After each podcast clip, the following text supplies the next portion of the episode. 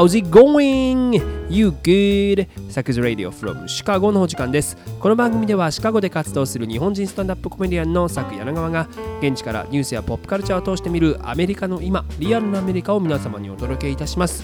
この番組はオンリーワンよりナンバーワンのビールでありたいグースアイランドの提供でお送りいたします。本日もお相手ははい、私進行役さやこです。よろしくお願いいたします。そして私フィールド・オブ・ドリームス行ってきました。佐久柳川です。ということで行ってきましたよ。お、フィールド・オブ・ドリームス。はい、はいっていうさっきフィールド・オブ・ドリームス知ってますかって言ったら 説明してくれたね。遊戯王の主題歌ですか？ってそれフィールド・オブ・ビューです。フィールド・オブ・ビューやっけ？ドラゴンボールね。あそれです。うん。もうお互い苦手なジャンルすぎて 土地狂ってます最初の方から。ね。ドラゴンボールの主題歌ね。ドラゴンボールじゃなかったっけ？そうそうそう。フィールド・オブ・ビューやな合ってるよな。うん。もうお互いぐちゃぐちゃやから進もうはい。本当に。でも日本でも報道されてたみたいよあそうなの？メディアめっちゃ来てたもん。でもチケットうん12万円です まあいいやでもこれね知らん人からしたら何のこっちゃ分からへんと思うから説明していきますようん。もともとこの「フィールド・オブ・ドリームス」って1988年に公開された映画なんやけどさはい。どんな映画かっていうのをまあ簡単に言うとうん。アイオワ州の片田舎でうんトウモロコシ畑を営んでるレイ・キンセラッチ男がおってはい。ある日ね畑仕事したら急にお告げが聞こえてくんだようん。If you build it, he will come お前がそれ作ったら彼来るでっていう。でどういうこっちゃって思うやんほんなん、うん。ほんであそういうことってひらめいて、うん。急にトウモロコシ畑潰して野球場作んのよ。でここだけ聞いたらさもう頭おかしい人やん完全に。ねそうやろ、うん。でもいたって真面目。でも家族にも最初反対されんねんけど、なんとか解き伏せて、うん。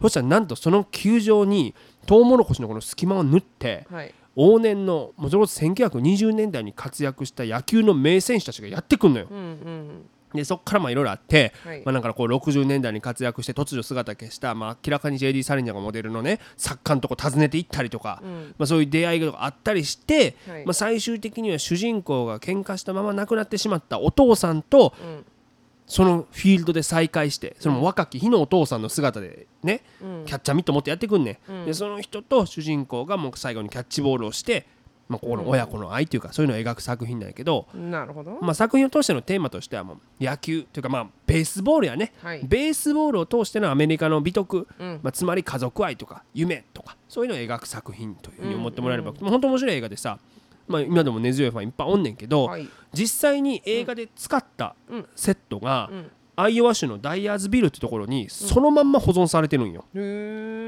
やっぱねさっきも言いましたけども30年以上経ってる映画やけど、まだまだファンいますから、はい年間10万人が訪れて、うんこう写真撮ったりキャッチボールとかもできたりするから、あ、そうなんや。でそういう、まあ、フィールドが残ってんねんけど、うんその横にちゃんとしたほんまに試合ができる立派な球場も作ってあってやね、はい。でそこでじゃあ実際にメジャーリーグの公式戦をやりましょうねっていう企画が、うん実は数年前から持ち上がってたのよ。ででもほらコロナとかいろいろあって、うんできんかったんけどようやっと去年その第1回目の試合が開催できたんですよはい。年に1試合うん。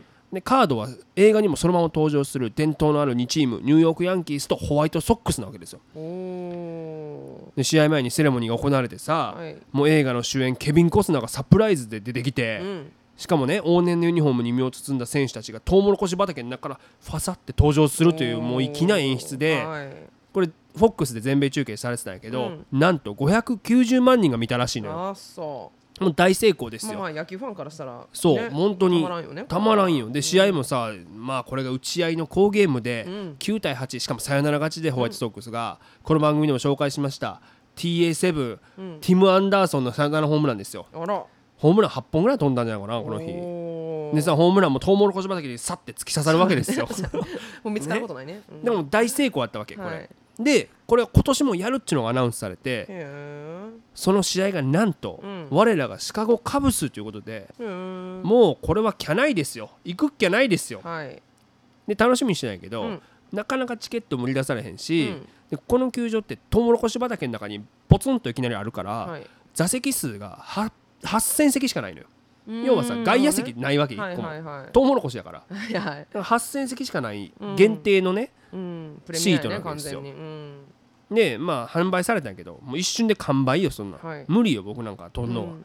で二次販売サイトに出るんやけど、うん。最初なんかもう3000ドルですよプレミアついて、ねもうもう35万円ぐらいですよ、日本円にしたら。もう買われへんやんとてもじゃないけど、うん。でもね僕はもうデイトレーダーみたいに毎朝起きたらもうすぐチェックして 値段をもう月あらばもう値段チェックするみたいな。下がってないかな言って。そう。で安くなった瞬間行くぞって決めてたんやけど、はい。もう落ちるわけないやんこんな、うん。んで1週間前の時点になってもまだ1000ドルとかで、うん。いやでもまだちょっときついやろな。まだもっと落ちるんちゃうかなと、うん。デイトレーダーとしては思うわけよ、はい。ほんな3日前の時点で930まで行ったから、うん。今やと思ってポチったんやけど、はい。でもさ人生で10万以上するチケット買うたことある？まあコンサートとかゲームでないよね。ないよね。うん。いやもう震えたわほんまに。だってでも一生に1回しかない機会やろし、だね。うん。この映画僕12歳の頃にそれこそ親父にさはい。見ろって言われて見て、うん。思い入れのある映画やしな、うんうん。さらに思い入れのあるチームやん。はい。もう行くしかないやん、こんな行くしかないよ。だからもうかえもうねこれ行って。はいもう帰ってきてコラム書いて、うん。どっかの媒体に買ってもらおうっていうことで。もうもうそれだけでもうそれで元取るしかないや。ん。だかうんらもう団長の思いでクレジットカードの番号入れたんよ。はい。12万ですよ12万円、うん。もう調べたら大久保利道の年収はもう55円だったらしいよ。現在の通貨価値と一緒にしないで。まあそうやな。奥行ってるな それはな。まあでもいいですよ。もうこの際言いますけど今年のフジロックの私のギャラより多いですよあの地獄のような4日間が一瞬で飛んでいってしまうわけですよ。トウモロコシ畑の向こうに。でまあでもね日本からさ、まあ、大の MLB ファン草野球も同じチームです、そしてカブスファンとしても知られてます、はい。スクービードゥのモビーさんも来るってことになってでモビーさんの運転で2人でもう前日にもう入ったのよ、張り切ってるね。アイオワに。うん。まあ、まあいろんな理由があんねんけど。まず僕が運転できへんからモビーさんが往復運転してくれはんねんけど、うんうん。モビーさん日本で、まあ、ペーパードライバーややってて、うんうん。でもこの日のために日本で1年間運転練習してくれてはるから、うん。またちょっと余裕持って行きたいなっていうことで。なるほど。前日にもう行こうってことそうでいうことね。はい。でもさやっぱアメリカと日本ってまた違うんや、ね。道路事情はい交通事情、はい。だから結局我々は2回逆走しまして、まあなるよね。大騒ぎしながら「はいああ!」とか言いながらうんうん。珍道中で、まあでもなんとか4時間ぐらいかけて着いて、はい。まあ、前日したものの前日入りしたものの、うん。なんかまあ明らかやばいモーテルに2人で泊まることになって そんなこともあった安かったあ安そうよ。そうね。高いんだからホテルも12万周り。とそうやね。でしょ？いかにホテル代節約できるかやもう明らかにやばいのがもう分かるのはさ受付のおばちゃんがまずさタバコ吸いながら接客してくるわけよ、あんたたちチェックイン朝食バイキング。なんかもう90年代のホテルの受付みたいな感じでね。本当にそう薄暗いしさ でまあ部屋行ったらツインベッドなんだけど、うん。まあモビーさんの寝言でなかなか寝られへんのよ夜。あなんらか急に夜中パッと起き上がって、うん。あ連続記録どどうなんですか？いやいやまたそこから寝はるしめっちゃ気になるやん。どんな夢見て？た何の連続記録かが気になるし、もうそんなの寝られんくなって、うん。でもほぼ寝ずにさ翌朝もうでもバイキングが始まる時間になったから、はい。行ってみたらシリアルと牛乳しかないのよ。でもシリアルが3種類あったからあまあまあ。一番バイキング。あとそう。まあ嘘は言ってないなうん。バイキングっつってそうやね。そうやね。まあパンケーキメーカーとかもかったないですそんもな洒落たものは。あそあれ楽しいんだけどうね。楽しいんやけどね。そう。でまあドリンクマシーンみたいなのがあって、はいはい。100%って書いてるオレンジジュースのボタンを押したら、うん。ほぼ水が出てきたけど。あの何これ。バイアリーズみたいな色あるやああんそうそう。のちょっと dilute しましたみたいなそうそうそう、濃縮還元っていうやつですよね。多分水でめっちゃ薄めて そうそうそうそう。で、まあ、結局さもう近くのダイナーみたいなとこ行ってうん食べるしかないよねってことで、モビーさんともう行って念願のパンケーキを食べてさ、はいはい。分厚いやつですよ、ではい。なぜかベーコンとメープルシロップかかる、はいねあれ食べてもうお昼ぐらいには球場に着いたんですよ。うん。でも試合はね18時の開始やから、うん。結構時間あるやん。しかもね。一般のわ私のようなファンはうん。15時にゲートがオープンする会場なわけですよ、はい。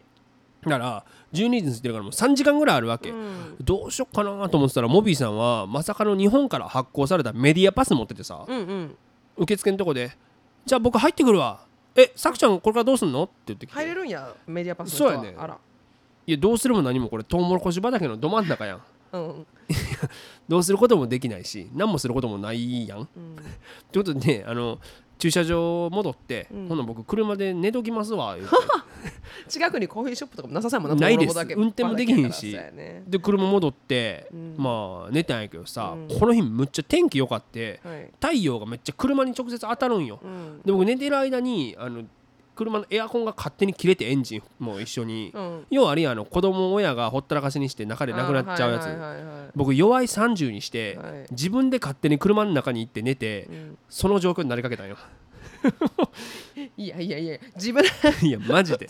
汗だらだらで。気づかなかったんクーラー止めマジで気づかん。起きて鏡であのねミラーの鏡はでい。顔見たらげっそりしてて でカバンに入れてあったの日本から持って帰ってきたソルティーライチっていう飲み物があんねんけど、うん。これ一気に飲み干してで首にタオル巻いて寝とったんやけど、うん。これをちょっと車の外バッて出てこう絞ったら、ん。ジュッてめっちゃ水出てきて 試合前に僕死にかけてたんよ。あらまそうまあでもそんなんもありながら球場に入ってやこれもなんかこうね映画のセットのさ小さいフィールドを見ながら、うん。もう映画の中の本当家とか当時使われてた家もそのまま残ってんのよ。はい。でトウモロコシ畑の中をこう通り抜けて球場にね、うん。入っていかしてくれんねんけど、はい。もう球場の裏も裏でこうフードテントみたいなのがわーって並んでて、もうなんていうの？音楽フェスみたいな感じ。うんああなるほどね。でまあ僕もその15時にもう悪夜以内入ってるから、はいはい。もうたっぷりと試合前の練習とか見られたし、で今年もねオープニングはトウモロコシ畑からもう選手わって出てくるし、うん。もう両球団の往年のレジェンドたちがもう登場してもう大盛り上がりなんですが、はい。私が購入した席というのはですね、まあ一番安い1000ドルしても一番安いですよ、うん。ブリーチャーというもう言ったら背もたれとかも全くない。後ろの方やね。もうひなだ ひなだ。もうベンチですよ。そこにこうね番号だけ書いてあってぎゅうぎゅうに人が入ってんねんけど、いざ試合始まって気づいたんやけど、うん。僕の前の列にいるのがはい。10歳ぐらいの子供たち6人組やったんよ、うん。でまあその子たちのお父さん2人と来てるから、うん。結局8人で来てんねんけど、うんうんうん。もうこいつらがもうやんちゃなのよ なんかもう話聞いてたらもうずっと喋ってんねんけどそいつらはい。もうテキサスから来てんねんって。うん。でもう試合中ずっとそのさ僕の前のベンチにもう立つわけ。だから見えへんやん。椅子の上に立たれたら。はいはいはいでもしかもはしゃぐしさもう試合と関係ない話をずっとずっとキャッキャキャッキャしながら言ってんのよ。はいはいなんかもうでもまあ分かるで。夏休みにみんな旅行してさ野球の試合見たらさうん楽しいしはしゃぎますよ。うん。なんなら僕もそうやったしうん。ただこっちは12万払ってっから今回 しかも途中からなんかさ担任の先生なんかミス・グリーンの口癖の真似をみんなでしだすわけ。Really? みたいな。知らんよ別に僕。ミス・グリーンの話を聞くためにここに来たんじゃないぞと。そうるさい。見えへん。それに対してお父さんもどなんか言えよと思ったんやけどもうなんかずっとブッダみたいな優しい顔でずっと見てんのよ。あー楽しそうだね。みたいな。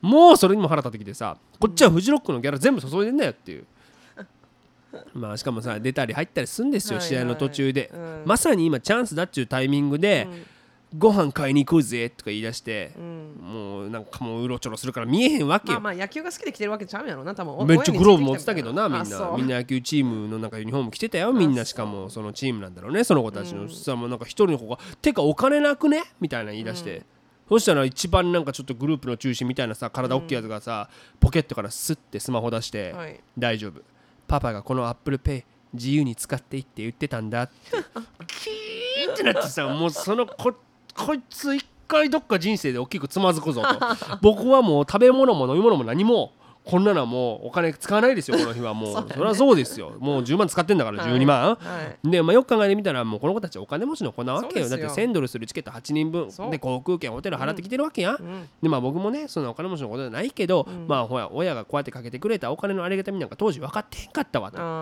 ただ僕の子供の頃と違うのもこういう時ね叱ってくれるおっちゃんらが周りにいっぱいいたから。あーはいはい「おはい。い坊主静かにせえ!」とか言ってくれる人おったやん、はいはい。ね雷近所のおっちゃんみたいな感じの人そう誰か知らんけどみたいな、はいはいでも今の時代特にアメリカなんかも絶対言えへんやんこんなん。まあまあでもさ例ったらちょっと座ってくれへんぐらいは言っても言っていいのかな？でもそれでもなんかさなんか言葉が優しかってもな、うん。なんかこう変な目で見られるのも嫌やしさ、あー。なそういう世の中や。だから本当アメリカ今親がしつけてないと一生そういうことに下手したら気づけん子らが出てくるのかなでもちょっと怖いな、まあでもいろいろ考えることあるなと思った試合終わってたわ。全然見れてへんやし。いやでもちょっと思った。まあこれはそういうのは抜きにしてよ、うん。こうアメリカの野球まあまたベースボールと家族の一つのこういうあり方なんだろうなと思って、こういう試合だけじゃなくてこううん野球というこうなんていうのもう雰囲気を存分に楽しむというかさ、うん。そういうのがこうなんかあるまあ光景だったなと思いましたけどまあ、でもこいつら絶対こんなんはななんか夏休みの思い出とか言って一丁前に作文に書くんやろなとか思ってたらさいやいやこの頃は多分もっといい思い出あると思うよ、いいよ僕だって書くから。こっちはコラム書いてはい。全回収するから金を金回収しなきゃいけないからこっちは。もうそっちやん。頭の思考が完全に。だからいいですよ。もうこの番組のリスナーさくらテスのためにね、はい。もう僕の書いたコラムをもうここでいち早く公開してあるからもう本当に、だからもうみんなもう関係各所に売り込んでほしいよね。もうみんなの全てのさんのねあのつてをたどって。はい。いきましょうか。夏休みの思い出。3年2組。柳川作。僕はこの前フィールド・オブ・ドリームスで野球を見に行った。スクービー・ドゥのモビーさんと一緒に行ったけど運転が下手くそだった。その後2人でホテルに泊まった。でもモビーさんの寝言がうるさくて眠れなかった。それでも球場に行ったら景色が綺麗だった。ただ前に座ってた小学生がうるさくて試合に集中できなかった。親の顔が見てみたいと思ったら親が横にいた。優しい顔だった。でも選手たちは野球がとても上手だった。ご飯もたくさんお店が出ていてさながらフェスのようだった。また来年も行きたいと思った。これいけるね。やっぱさながらっていう言葉を今使えた自分に感動したね肉みた。い3年2組やったかな。う。うん、ということでね12万円でね買い取っていただける、えー方々メール送ってくださいということで今週も行きましょう。最初のコーナー。Goose Island Presents What's Happening America さてこのコーナーでは毎週今起きているホットなアメリカのニュースを独自の視点で皆様にお届けいたします。政治に文化そしてちょっとおバカなニュースまでアメリカの今をランキング形式でお伝えいたします。ということでこれ先週の放送を収録してる時にさちょうどニュース速報入ってきて、はい。あのオリビア・ニュートン・ジョーンさんがね亡くなったというね、僕だから中学生の頃とか本当好きやったから、まあ、ショックやったっすよね。っていうとなんかめっちゃおっさんみたいなコメントやね。ん けどまあ本当ザ・ランデューとかグリースもそうやしさ、フィジカルとかもそうや。もうとにかくどの世代のどの国の人にも伝わるもうポップなねポップ戦争をしたんだろうなっていうのは思いますし、リアルタイムで影響した人はもちろんそうやろうけどさ、こうやって後で当時の作品を聞いた全く違う国の人たちも感じるものがあるっていうのはなんかやっぱすごいなっていうことをねやっぱ思った。それこそねオリビア・ニュートン・ジョーンのコンサートだったら12万円でも払うでっていう人はたくさんいるよねきっと。だからねエレクトリック・ライト・オーケストラとかと一緒にやるって言ったら僕も払うしね。あそう。またあいつらいるやるけどねあのおらへんて。あの ガキっていうか言っちゃいけないんですねそれはね。はい。子供たち。子供たち。ね、えー未来がある子供たちですから彼はね彼らはね一回つまずいてほしいね。つまずかんのよ金持ちの子たちって。そうやねんな。スポイルされて育つから。そういうことです、だからね我々はもう進みましょう。最初のニュースお願いします。第3位 FBI トランプ前大統領の邸宅を家宅捜索。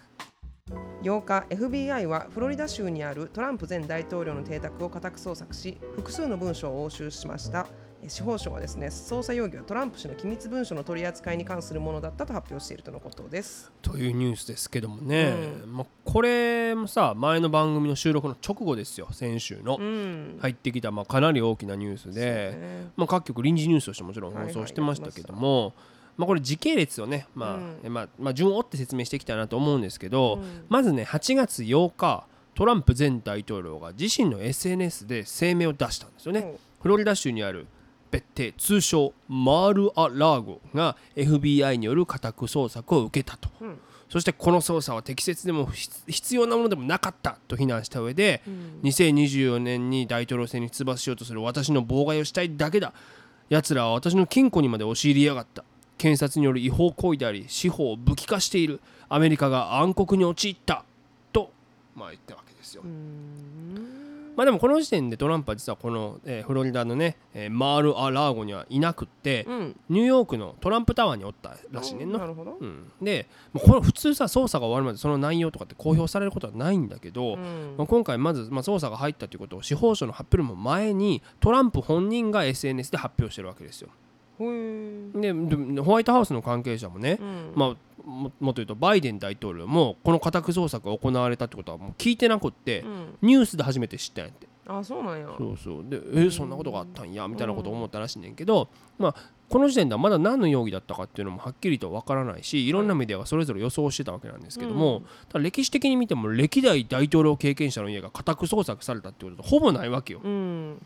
ね。ほぼとかないわけ。ないね。だから韓国とかあったらなんかよくあるやん。あああるね、うん。はいはい、はい、でもまあアメリカにおいてはなかったっていうことなんだけど、まあ国民は気にはなるわなそんな,、うん。な何があったんやろってなるじゃない。うん。でも翌日ねもうすぐさま共和党のえー要人たちがもう声明を発表していくわけですけどおおむね FBI に対する批判コメントですよ。ね。共和党トップのケビン・マッカーシー下院院内総務は、うん。司法省は政治的に武器化され耐え難い状態になってしまった。俺たち共和党が下院でまた多数派になった際には必ずお前たちを徹底的に洗い出すからな。覚えとけっていう。穏やかじゃないよね、うん。俺は怒ってるね本当に。もう脅してますね本当に、はいえーそしてこの番組でもおなじみえートランプと同じく2024年に大統領出馬するんじゃないかという、えーフロリダ州ロンディサンティス知事はですねこれは現政権が仕組んだことに違いない独裁だ連邦当局を使って武器にしているというふうに、まあ要はこれはまあ知ってただろうホワイトハウスっうんていうふうに言ってるわけですよね。えーそして、えーまあこの2024年は出馬するんじゃないかと言われているマイク・ペンス前副大統領トランプとねちょっとこう距離をね取っているようにも報道されてますけれども、えーなぜ捜査令状が執行されたか司法省による全面的な説明が欲しいところだという、まあ、一番冷静なコメントではあるかな、この中では、まあ、でもそういう説明しなければならないだろうみたいなことを言ってるわけですよ。うん。ただ実は民主党内からもこの時点ではうん。司法省に説明を求める声って結構あったんですよというのも、まあ、この抜き打ち捜査みたいなのを受けてやっぱ SNS とかでもうん。共和党の支持者とかがこの捜査は不当だってことで大きな声を上げていたわけですよ。はい。で中にはもう過激派というか、まあ、暴力的なコメントを人も多くってうん。弾丸を込めろ司法省よ覚えとけみたいなのが結構あったわけ。であだから実際にシンシナティでは F- FBI の事務所に銃持ったトランプ支持者が押しかけてそこからまあ逃げんねんけどその後うん。銃撃戦の後射殺されるなんていう。あらままあ物騒なことが起こってるわけですよ。だから民主党の議員の中にもいやこのまま説明不足で、うん。それは結果的に共和党が結束する要因になる可能性があるでしょっていうことで説明を求める声っていうのが大きかったわけですよ。はい。でそうした中で11日ついにメリック・ガーランド司法省長官が記者会見を行いまして、うんてかまあ通常本当に捜査が終わる前にこうやって情報を開示することって異例中の異例なんだけど、うんまあそれだけ国民の関心が高い中でやらざるを得んくなったっていう感じですよね。でまあ、その上で捜査理由が書かれた令状及び押収品のリストの開示を裁判所に求めたと発表したわけですよね。うんでこれねトランプ自身もその開示には賛成して推奨しているっていうことを述べてたんですよ。はいでも結局裁判所ももうその開示要求を許可するとうんいうことになりまして、えー12日翌日ですね。結局何が捜査の理由だったのかということがついに分かったんですが、うん。え捜査容疑は機密文書の取り扱いに関するものだったと。ほでねこれ僕知らんかったんやけど、うん。大統領って全ての書類を一度国立公文書図書館に収めないといけないんですよ。まあ、具体的には手紙、うん。職務上のメール書類ほんと全て。うん。だからね細かいところ言ったらもう晩餐会のメニューとか、うんね、あとメモねうん。個人。の、もう全部そこに一旦移すってことが法律で義務付けられてるわけですよ。なるほどね。ただトランプはそれに、えー違法それをね違法に破棄した。もしくは別荘に勝手に持ってったやろっていう容疑がかけられてるわけです。はいまあ実はこれに関しては今年の2月にすでに国立公文書図書館が司法省にも捜査を依頼してたらしいんだけあそうどなのね。うん。うん。まあ、ということで具体的に言うとですね、えー国家安全保障を脅かしうる国防情報の収集や遺失および無権限のものへの共有。これがスパイ防止法違反にうん。なるということ、それから、えー公文書の隠匿持ち出し破棄そして連邦捜査に関わる文書の破棄や改ざんの法律違反の3点の疑いだったというわけですよ。ということでこれに関する11点の書類が押収対象となったということなんだけどはいでもさこれアメリカの安全保障を脅かしたいわゆるスパイ法違反ということで有罪になると、うん文書ごとに最高10年の実刑判決を受ける可能性があるわけですね。ってなるとまあ当たり前やけど2024年の選挙には出馬できひんくなるよね。うんまあ、もちろんトランプ側は一切の問題行動はなかったと主張していて、うん。ホワイトハウスから自宅へ持ち込んだ政府文書というのは全て自ら機密指定を解除したもので安全だとしてるわけ。うん。要は大統領は大統領令を出して機密解除ができるんだって。うん。これはもう機密じゃないですって言えばまあその人に持って帰っていいよね。ね。でも今回のじゃあ書類にそれらがちゃんとね、その手続きが取られていたのかっていうことがまあ争点になるしここは調査のポイントになってくると思うんだけど、そうですね。えートランプまた自身の SNS で、えーコメントを出しております。これらの書類は返せと言われればいつでも返した。それはかなり前から言っていることだ。返してほしいと言えば済むことだった。これさいじめっ子が言うやつやんな、いじめっ子がさなんかこうなもうか、まあ、仮パクというかさ「おいうん。俺のものだ」みたいな。これはそれこそジャイアンじゃないけどさ、うん。お前のものは俺のもの。俺のもの。は俺のものやっけ、うん。逆だね順番。逆だよ。うん逆だね。最後に普通のこと言っちゃったから、うん。まあでもそれねそういうふうにして「やめてよ先生に言う」って言って先生が「お前そう本当なのかそれ。盗んだって本当なのか」いやでもあの返すって言って言って言ってくれたら返しましたよ、はいはいはい。のと一緒やん言い訳言い訳これってことね。そうやしさそう。だからこれはねまああ苦しんちゃうかなとは思いますけどまあでも大統領って大変やなと思ったよね改めて。そりゃそうですよ。一国のトップ全部のこういうメモとか保管されんねんで。これ秘書とかにさアイスクリーム食べに行かないって書いてさ例えばあのペタってあのそれ何？恋？秘書との恋みたいなやつ、うん、なんなんでトランプが秘書にアイスクリームを食べインタビューあと20分で来るアイスクリーム食べたいみたいなさこう買ってきてみたいなのをさペタってこうポストいったみたいなそうやな。それもそういうことやそれもそうでしょ？あの国立 図書館に。一緒に食べたいってことじゃないあ違う違う違う違う違う違う違う。びっくりした。そのなんかこう違う違う。そういうそういう恋みたいなやましいのじゃなくて例えばそういう可愛らしいメモとかもあるやんかこうポストイっトとかって。ダメなんじゃない？公文書図書館も。でももらってもどうしたらいいか分からへんよな。スパイ防止になるの？それはそうですよ。そのアイスクリームがもしかしたら覚醒剤の隠語かもしれないか あなあ。らなんかあったやん。アイス。チョコとかいうのとかあったやんか。それもあるからな、でもだからそう考えたらだからね。だから僕がこの番組のために作ってるメモとかも見られるよ本当にガキ8人うるさいみたいな。こんなんバレたないな。そうやで。本当にな。まあでも本当に2024年の選挙に向けた時期ということでさこれはまあ大きい火種というか大きいトピックにはなるわな、ないやもちろん共和党側はねこれは民主党そして政権による横暴だっていうふうに言うわけですよ、はいもしかしたら陰謀だっていう人もいるかもしれないしうん。現にトランプ支持者はそういう今ね、えー論調で今 SNS であのお祭りしてますから、うん。民主党側はまあ知らなかったっていうだろうし、機密文書の破棄や隠隠蔽っていうのは犯罪だっていうのを主張していくことになると思うけど、はい。ねこれすごく大きい、えーまあ、テーマというか、うん。ねなっていくよね。こういうスキャンダル出てきそうよね、まあ、選挙に向けてさそうそうそうそう。まあだからもうその時期に入ってきたってことやな。そうですね、うん。はい。ね、ということでだからん。バイデンになるのか、ね、まだ30%の支持率をうろうろしてますから。うろうろ。頑張ってあるよ、ねということなのでね、えーどうなるのかということこの番組でも、えー注視していきたいなというふうに思いますが2位のニュースいきましょ第2位悪魔の歌作者サルマン・ラシュディ氏公演中に刺される。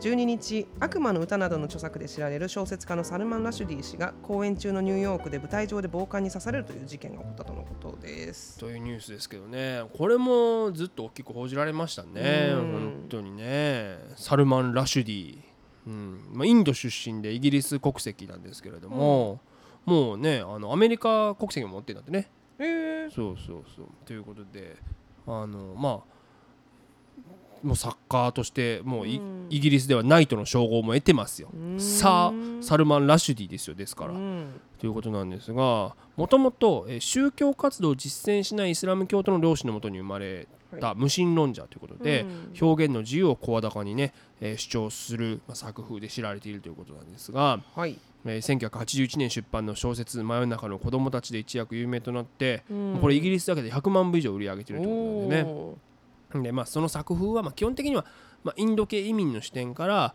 歴史宗教それから神話とかを題材にね作品を発表してきていて、えー魔術的リアリズムというねことがいろんなところで書かれてるけどうんちょっとよく意味がわからない、うん、まあ分かるまで読みましょう、はい、うん、それが大事だと思います。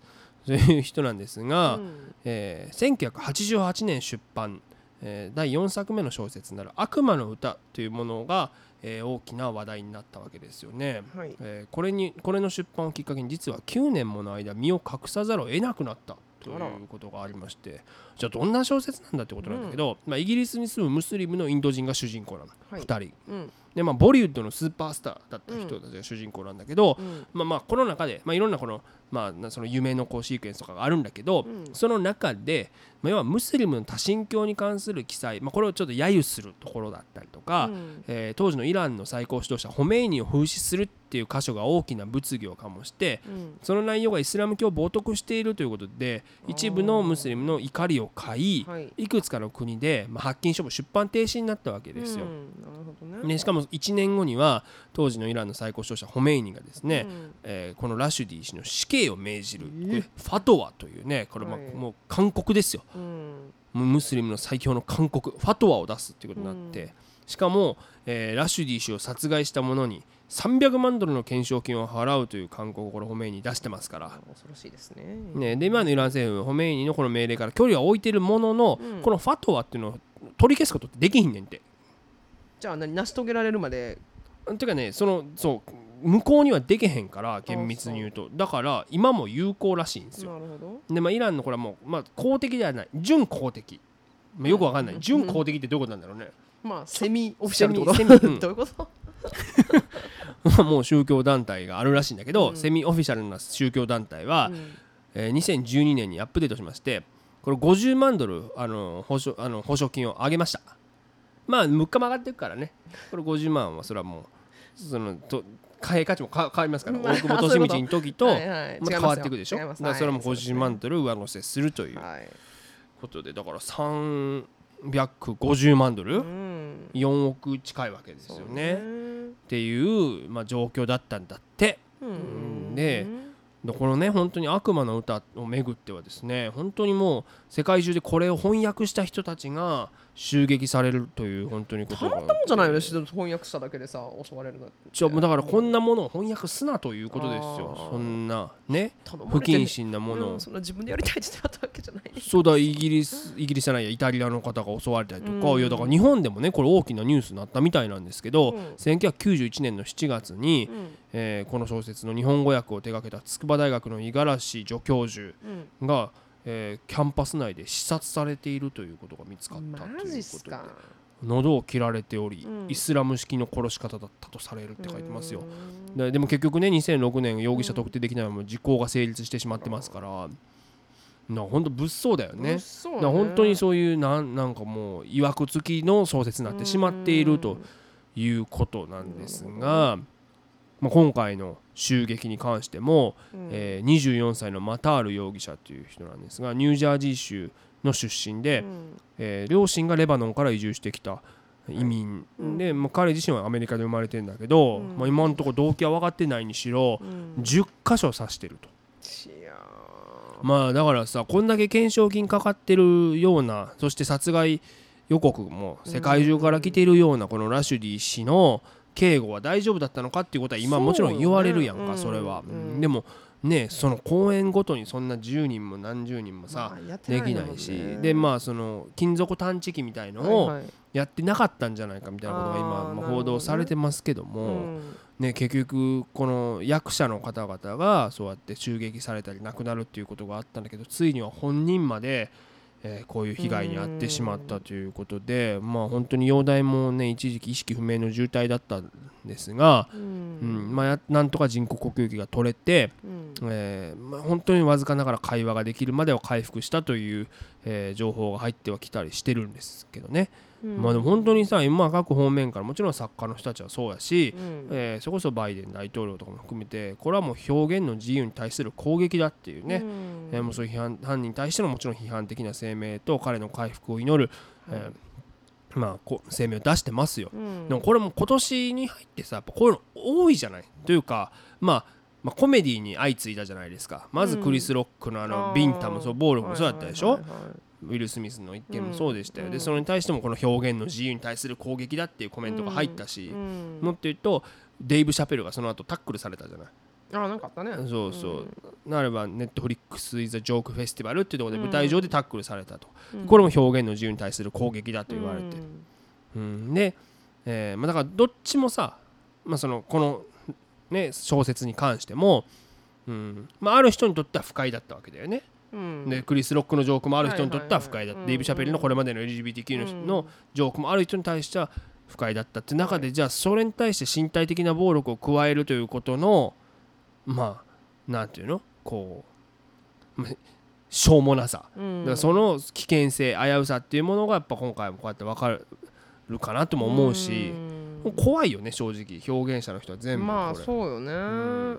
だってこれですだって88年の小説やでねフィールド・オブ・ドリームスと同じ時ですよ。ああそっか。片やね。片や8000人が10万円のチケット。を3000ドルやんか最初は。そう。3000ドルのチケットでみんなで来てうん。片やそれをどうね動機に襲撃されるわけですよ。だね。だから本当になんかさもう物騒な世の中だって怖いよね。これがまたさね銃だったらもっと怖かったしさ。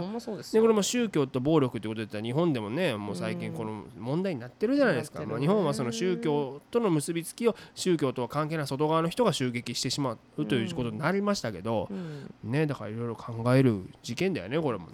まあ全員に好まれる作品っていうのは絶対作れないわけじゃないどの分野においてもちさで人の考え方は。誰をも傷つけないってないから。ないからうん。ねだからねこれに関してもね難しいね。非常にでもまあ回この人回復しなかったら本当にねもうその表現っていうものは潰されてしまう可能性になりますからね。そううんだからまあまあいろいろ考えるニュースだなとは思います、ということで1位のニュースいきましょう第1位ニューヨークマンハッタンの家賃6ヶ月連続で上昇、大手不動産会社の報告でニューヨークのマンハッタンの家賃が6ヶ月連続で上上昇し中央値は5000ドルを超え過去最高を記録しているということが分かったとのことです高い。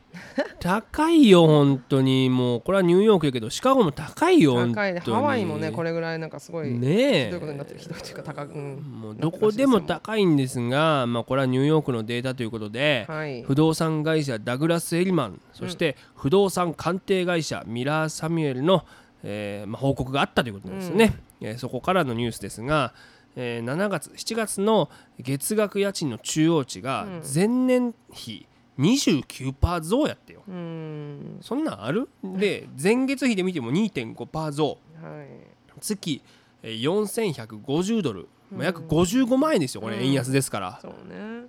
で先月5000ドルの大台を突破した平均値も過去最高の月5113ドルということです。うん。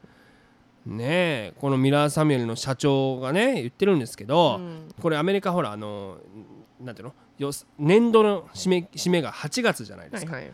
ね、だから、えーこの8月はさらに値上がりが予想されると、うん。えー需要増による価格上昇圧力が想定されるため、えー来月まで上昇は続くだろうと。うれ8月以降どうなんねんと思うやんこの年度が終わったら、ちょっと安なんのかなと思っ僕はちょっとね浅はかに考えてしまったんですよ、うん。まあ来年度になったらまあいけんのかな。お手頃になるんじゃないのと思ったらですね、うん。えーこの先ほどのミラー・サミュエル氏家賃値上げの逆は必ずしも家賃値下げではないという。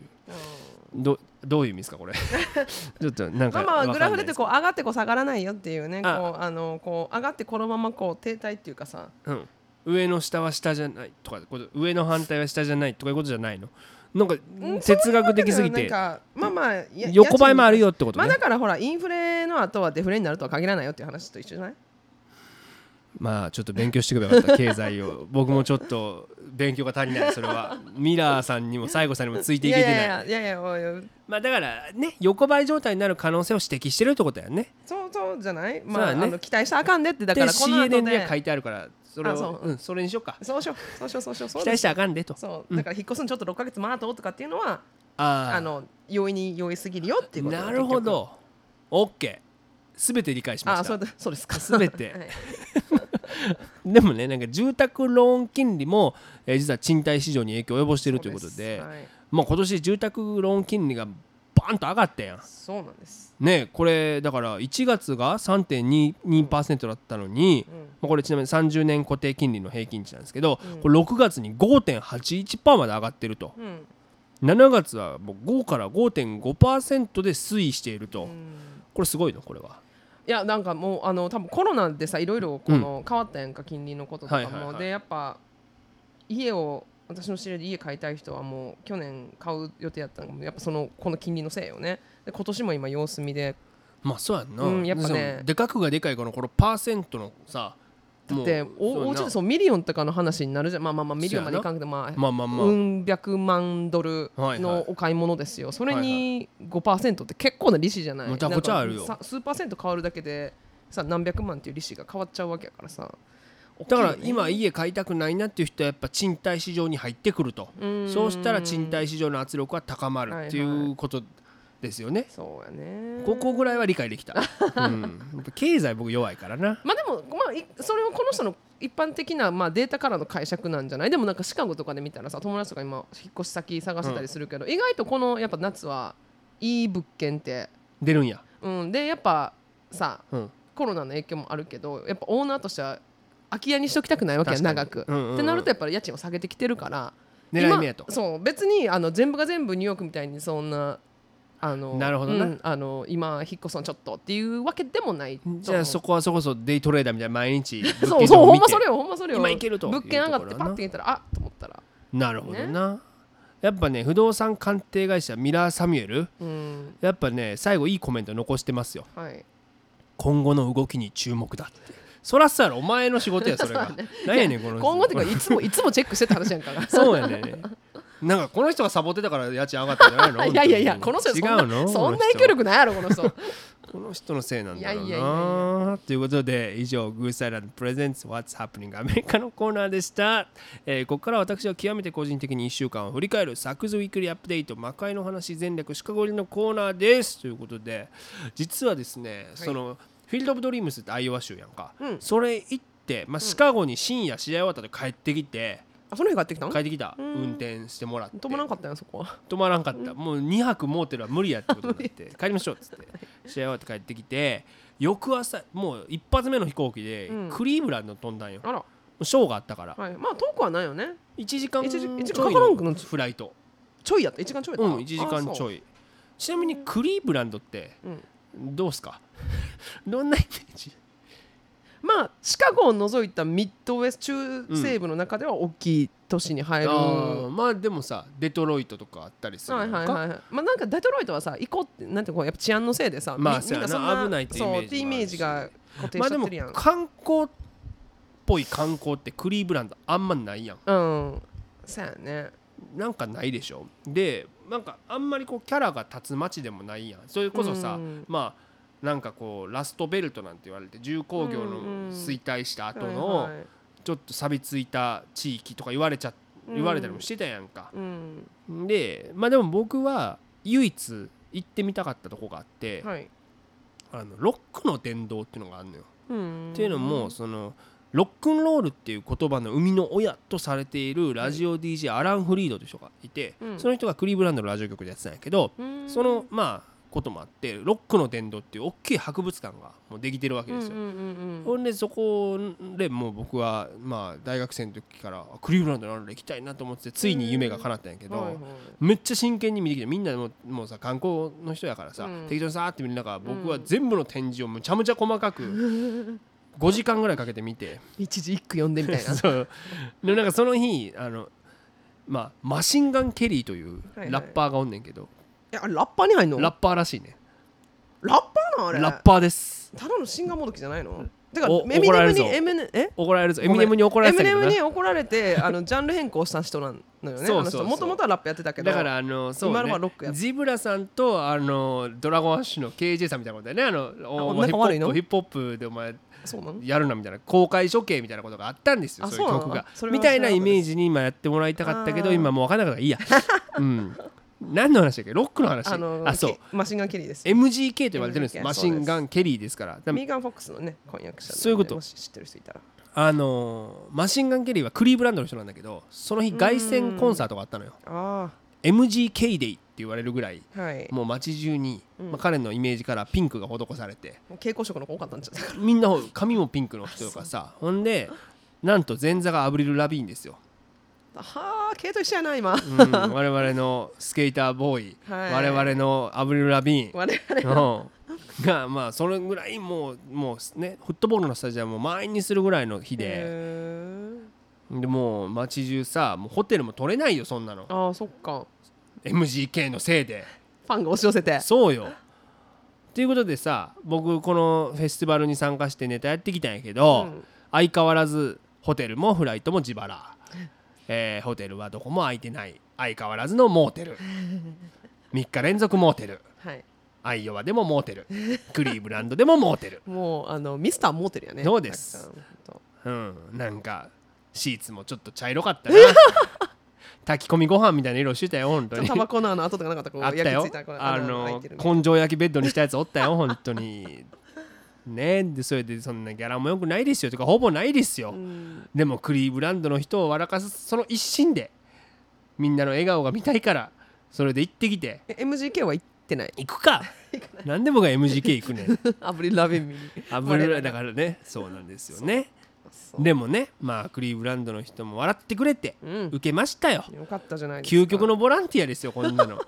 本当に。や 今思えば。ここで顔を打っときましょっていうことなんだよね、本当にさってこうことがあってまあこうやって僕もねクリーブランドでも受けたよっしゃってういう次帰るときはアップグレードですよ。そういうこと。でもそういうねこう成功体験を積み重ねた、うん。この私が最近思うこと言っていい？ん？最近のちょっと悩みなんだけど、はい。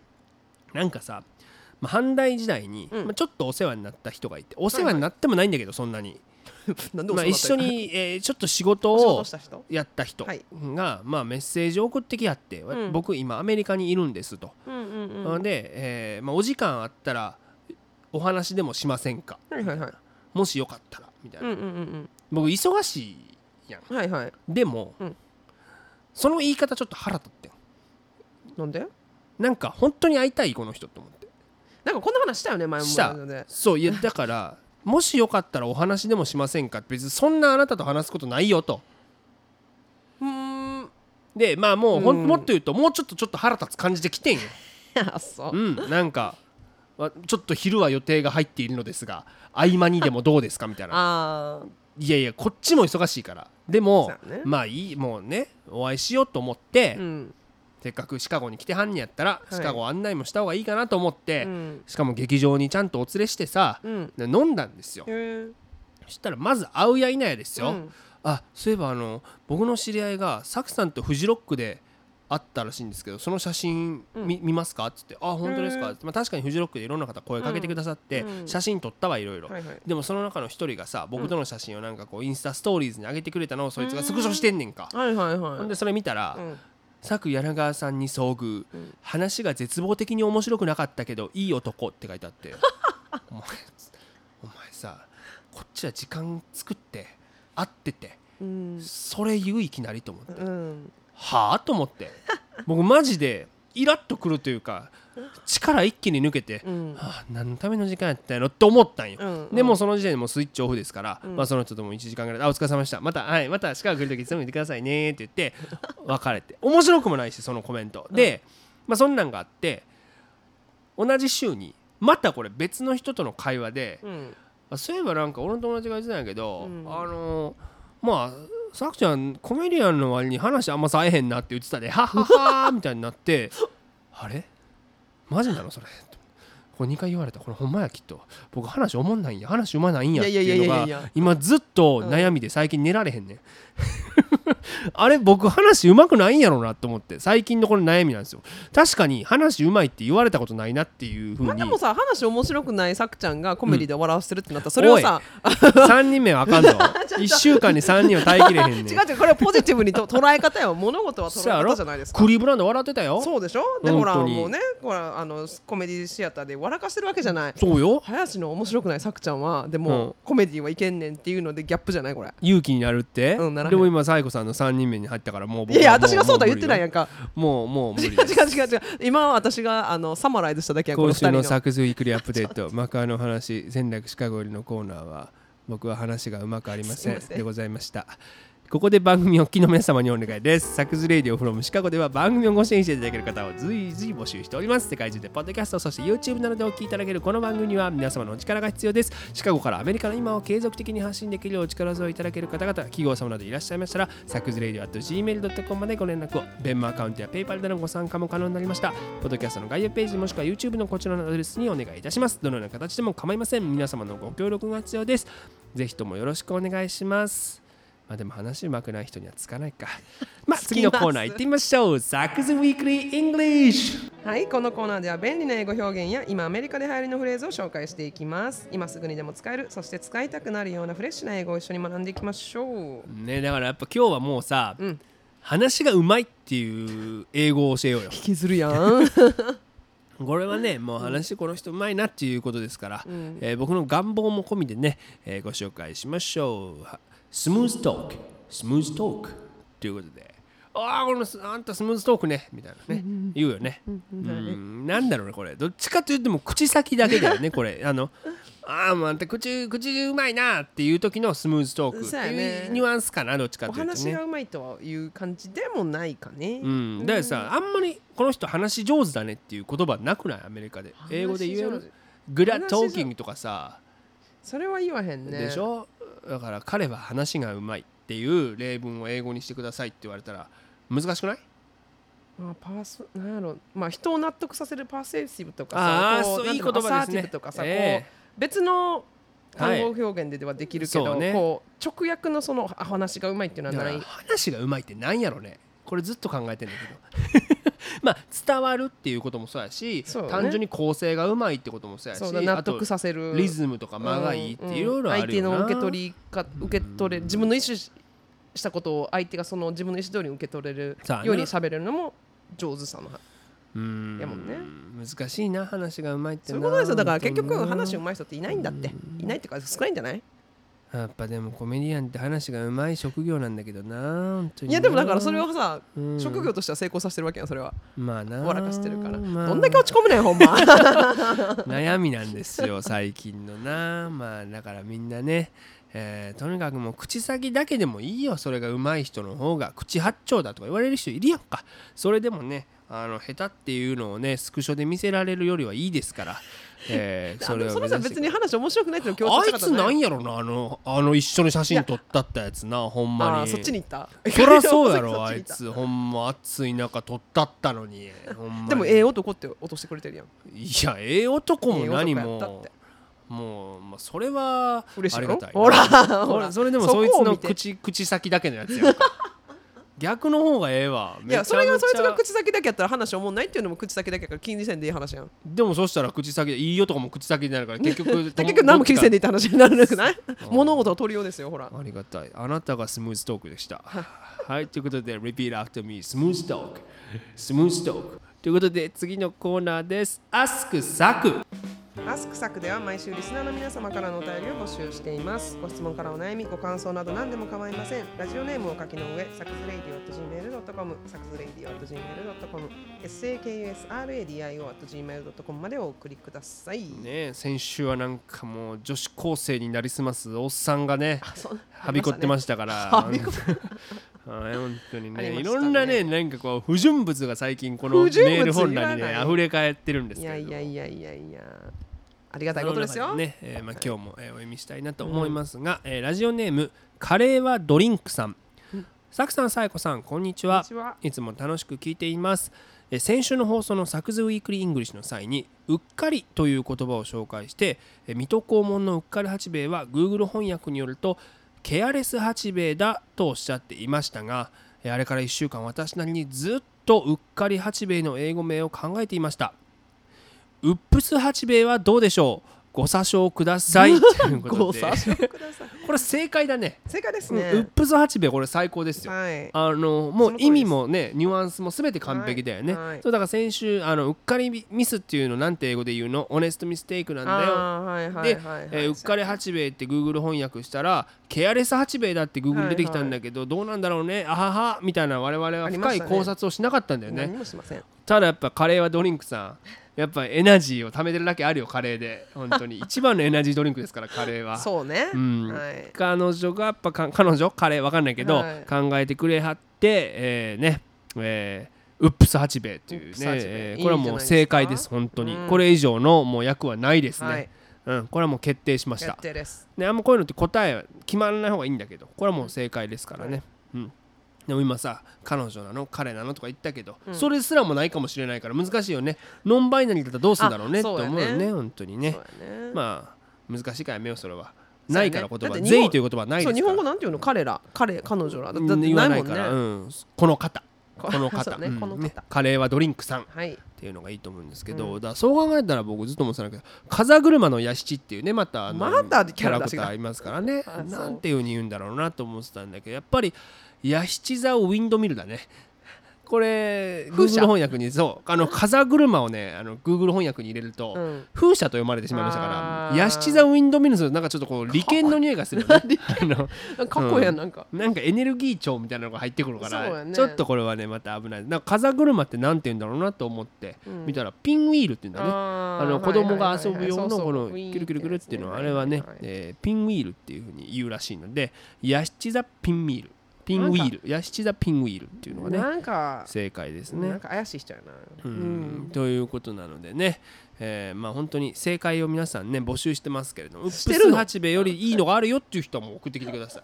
無視しますけども。あするんかい。これうん。まあこれ以上はないよね。そう。ウップスううん。ん、これが正解ですよ、うん。はい。うんということでね、はい。えーまあ、いろんなキャラクターの英語の、ね、名前、えー送ってきてくださるとね、えー、無視しますから。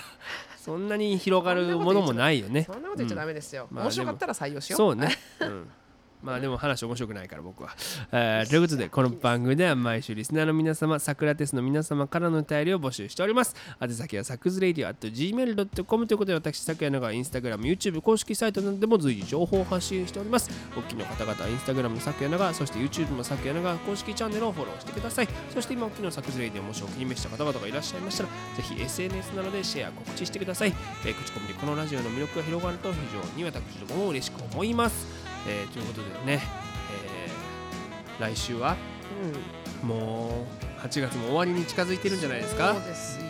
あっという間よね本当にね。アメリカは9月月を過ぎ9月のレイバーデーを過ぎたらもう秋でしょ？